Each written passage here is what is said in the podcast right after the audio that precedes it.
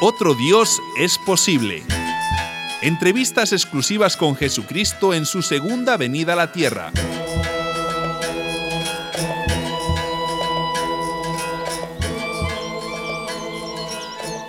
Nuevo contacto con nuestros estudios de emisoras latinas. Seguimos aquí, en el Monte de las Bienaventuranzas, junto al hermoso lago de Galilea, entrevistando a Jesucristo, quien pronunció en este mismo lugar uno de los discursos más importantes de la historia de la humanidad. No sé si habrá sido tan importante, Raquel, porque yo dije lo que ya todos los profetas habían dicho antes. Eh, volvamos a sus palabras.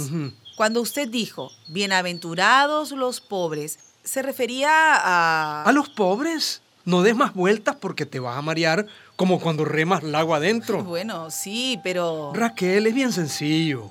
Dios se indigna cuando ve cómo van las cosas en este mundo. Por los muchos pecados de la humanidad. El mayor de todos los pecados, ¿sabes cuál es? ¿Y cuál? Que el rico Epulón coma el doble y que al pobre Lázaro lo dejen fuera con el plato vacío. Ah, recuerdo, recuerdo una parábola suya que hablaba de eso. Dios se llena de cólera viendo tantas injusticias. Niños sin un pedazo de pan muertos de hambre niñas sin un trapito que echarse encima, muertas de frío. Ese es el gran pecado del mundo.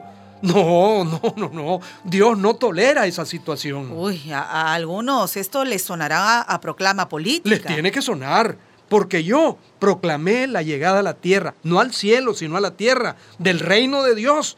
Un reino de justicia donde a nadie le falte lo que a otro le sobra. Y declaré que Dios Dios toma partido en esta lucha. Pero, ¿qué significa exactamente que Dios toma partido? Que Dios se pone de nuestra parte, del lado de los pobres. ¿No recuerdas cuando vinieron a verme los discípulos de Juan Bautista? Ah, no. Bueno, querían saber quién era yo, si mi mensaje era el mensaje de Dios. Yo les dije, vayan y díganle a Juan que estoy anunciando la buena noticia a los pobres. Pues anúnciela ahora a nuestra audiencia. ¿Cuál es esa buena noticia? Bueno, la buena noticia de ayer y de hoy es que Dios quiere que los pobres dejen de ser pobres, que van a dejar de ser pobres, que se liberarán de su pobreza, que los hambrientos comerán. Uy, alguno dirá que ese mensaje es demasiado materialista. Para quien tiene hambre, Raquel, nada es más espiritual que un pedazo de pan. Cuando un hambriento come, Raquel, mastica a Dios en cada grano no, no, no, no. No son los pobres quienes subirán al reino de los cielos. Es el reino de los cielos el que baja donde los pobres.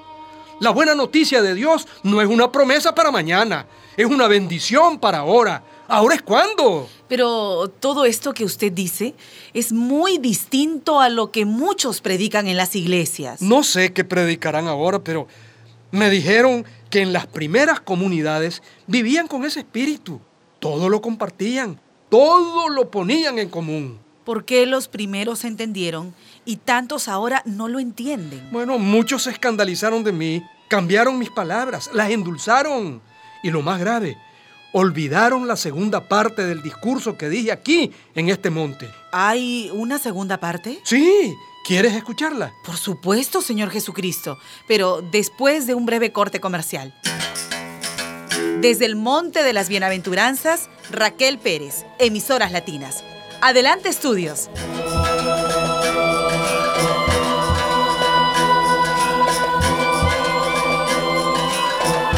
Otro Dios es posible. Entrevistas exclusivas con Jesucristo en su segunda venida a la tierra. Una producción de María y José Ignacio López Vigil con el apoyo de Forum Sit y Christian Aid.